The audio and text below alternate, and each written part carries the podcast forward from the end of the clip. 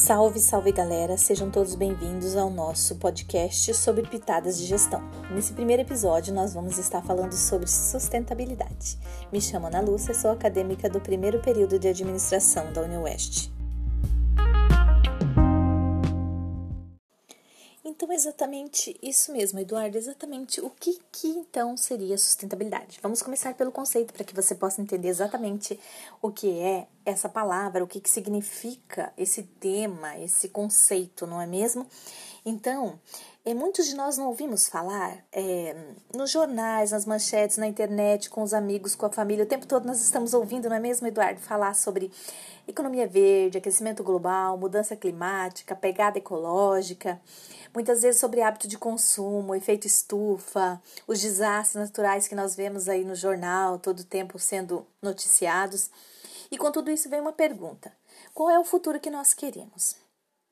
De uma forma simplificada, para explicar a sustentabilidade, poder, ela pode ser definida como uma atividade ou uma ação humana que visa suprir as necessidades presentes sem comprometer as gerações futuras então, a sustentabilidade é exatamente essa capacidade de se manter e de se autossustentar.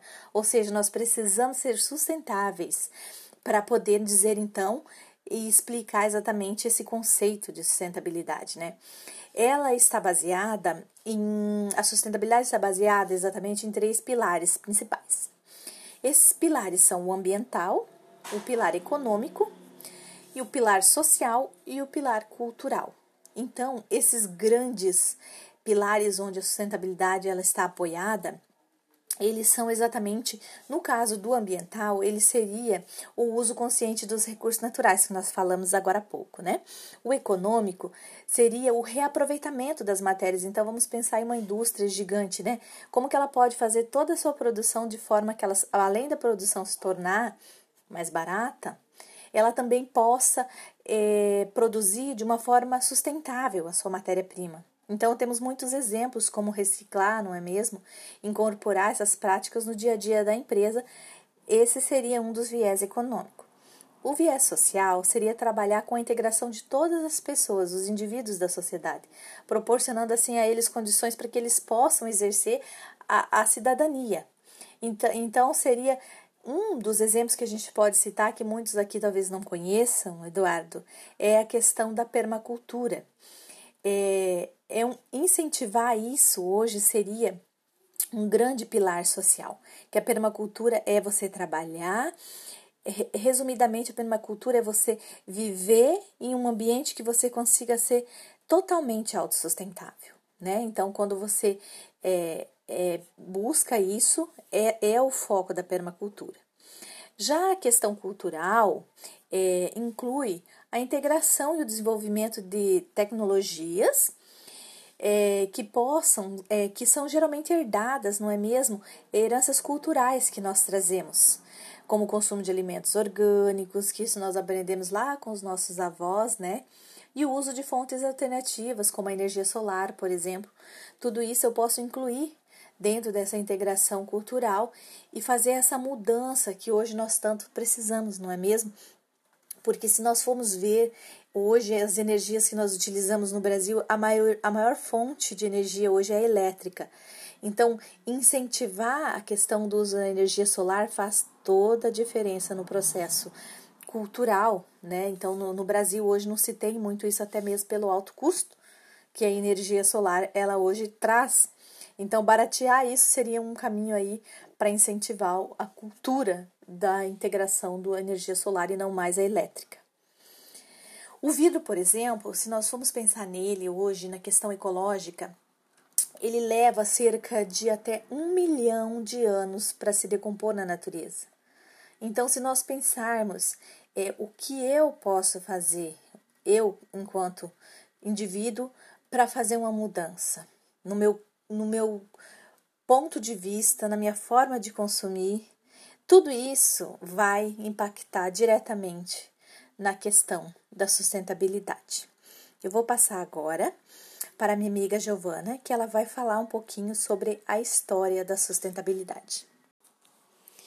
Isso, Eduardo, exatamente. Então, eu vou explicar um pouquinho sobre a Agenda 2030 e os ODS, que, são os, que são os Objetivos de Desenvolvimento Sustentável.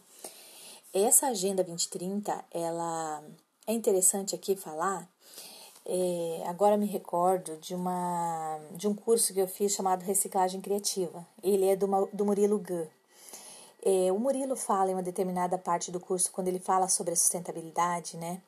Ele, ele fala sobre a questão do planeta. É, ele diz assim: Você acha que o planeta precisa de tu? Ou seja, nós achamos que o planeta precisa de nós, ele é um Senhor Todo-Poderoso? Não, somos nós que precisamos do planeta. Mesmo sendo seres inteligentes como somos, né, uma raça evoluída, né?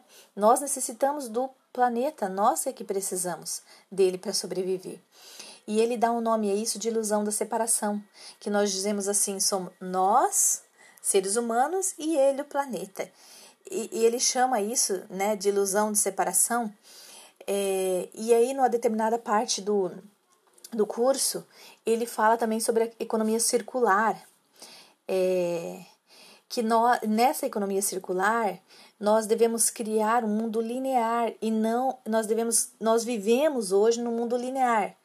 Porém, nós devemos criar um mundo circular, né? Não, nós não vivemos numa linha reta, nós devemos viver em um círculo onde tudo se tudo se recicla, tudo se forma novamente, tudo se reaproveita.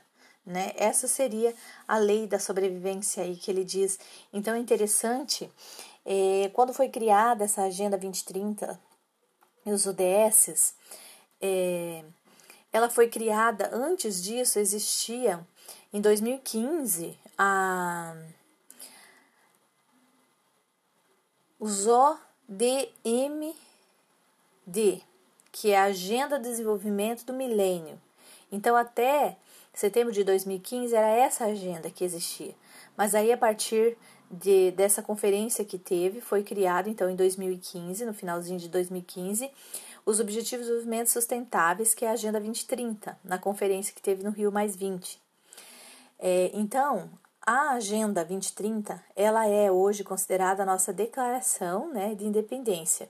Os países eles se comprometeram, dentro dessa agenda, a tomar ações que, que possam transformar ah, para promover o desenvolvimento sustentável nos próximos 15 anos. Então, é um plano de ação que os países lá que estavam participando da Rio e seus líderes, eles assumiram esse compromisso, porém ele não é dos governantes somente. É importante aqui a gente falar, Eduardo, que ela é ele é um compromisso de nós civis também. Todos nós fazemos temos que fazer parte para poder fazer cumprir essa agenda ali com os seus 17 objetivos, né? E, e dentro desses objetivos existem as metas. Então, nós aí que estamos fazendo administração sabemos muito bem a importância de você ter uma. Cada, para cada objetivo, você tem que ter metas para atingir. Então, esses países se comprometeram. E então, essas metas aí são. Esses objetivos são a erradicação da pobreza, fome zero e agricultura sustentável, saúde, bem-estar, educação e qualidade de vida, igualdade de gênero, água potável. O 7 é energia acessível e limpa, que seria que nós estamos falando, né, da energia solar, também a eólica. O trabalho decente, o crescimento econômico é o 8. O 9 é indústria e inovação, infraestrutura. O 10 é redução da desigualdade, o 11 é cidadania e comunidades, o 12 é consumo e produção responsável, que aqui nós já falamos, não é mesmo?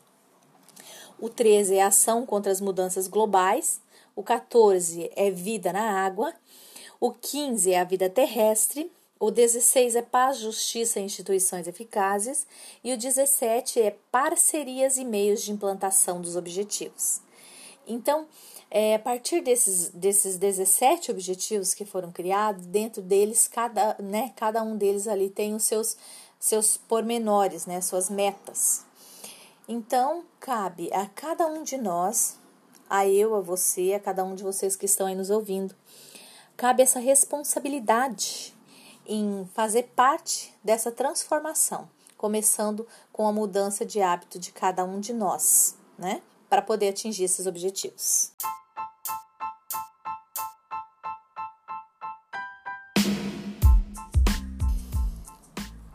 Muito bem, vamos aqui então falar sobre o meio ambiente e as questões ambientais. Hoje é, se está muito aí na mídia, como a gente vê, né, Eduardo? É, recentemente teve a, a questão do vazamento do petróleo, onde atingiu milhares e milhares de espécies de peixes, corais, milhares de corais aí, todos foram destruídos, foram dissipados devido a esse vazamento do petróleo. Então essas questões ambientais elas são muito polêmicas. E assim, o meio ambiente ele é afetado e aqui no Brasil muitas vezes não tem uma lei que tem a lei, mas não tem uma fiscalização nesse caso do vazamento que pudesse punir precisamente cada um dos culpados. Então não só essa questão se nós formos pensar no é, jogar esgoto nos rios, é, o meio ambiente ele é afetado de várias formas através da nossa ação humana. Então, é, o meio ambiente, para a gente poder resumir e entender o que, que é o meio ambiente, ele é tudo aquilo que envolve e cerca os seres humanos. É, nós vivemos, por exemplo, dentro de uma bolha, nós fazemos parte dessa bolha, como José Carlos Barbieri é, nos, nos caracteriza, né? Essa questão do meio ambiente, ele nos diz que, que é uma bolha que nós vivemos dentro, nós estamos ali inseridos. Todos nós estamos dentro, então não existe o ele, o eu e o, e o planeta. Então nós fazemos parte. Então, o meio ambiente, dentro do meio ambiente, nós podemos falar sobre a poluição dos rios, dos mares, sobre a escassez da água, quanta crise, não é mesmo? Em São Paulo, em 2014, nós vimos uma crise imensa da água e ainda se repete, principalmente em São Paulo, mas em outros estados, essa crise da água. Recentemente nós vimos no Amapá uma crise gigante da energia elétrica, né? Porque teve problemas lá na transmissão.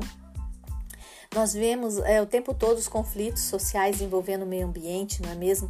É derrubada de árvores, é protestos. Muitas vezes é derrubadas árvores e nem o protesto existe, nós nem vemos, né? E milhares de hectares de terra são queimados todos os anos uh, de, de plantação energia e consumo em oferta hoje no Brasil existe.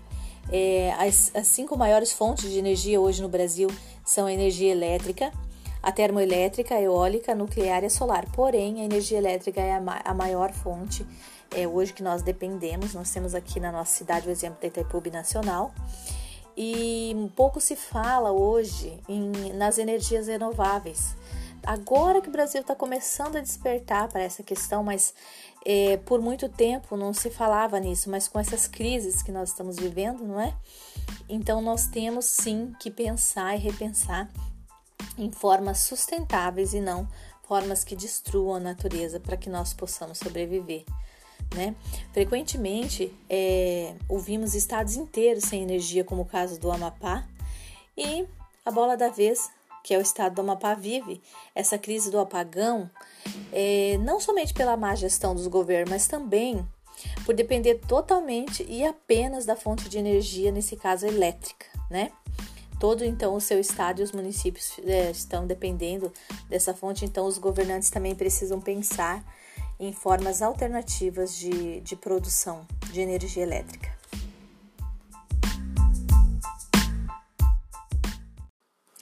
Boa noite a todos e a todas. Sejam bem-vindos ao nosso primeiro episódio do nosso podcast sobre pitadas de gestão. Nesse primeiro episódio, nós vamos falar sobre sustentabilidade. Isso mesmo.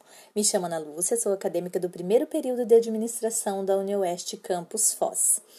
Estamos fazendo, nesse primeiro, nesse primeiro episódio, um enfoque em sustentabilidade. Então, você vai aprender aqui tudo sobre sustentabilidade. Bem-vindo, bem-vinda! Agradecemos a todos pela participação, todos os ouvintes desse podcast. Vamos finalizar aqui então. Vai ficar é, o link com as referências disponível aqui no nosso no site. É, você também pode acessar através da nossa plataforma do acadêmico, dos acadêmicos. Agradecemos a todos pela atenção e até o próximo episódio. Tchau!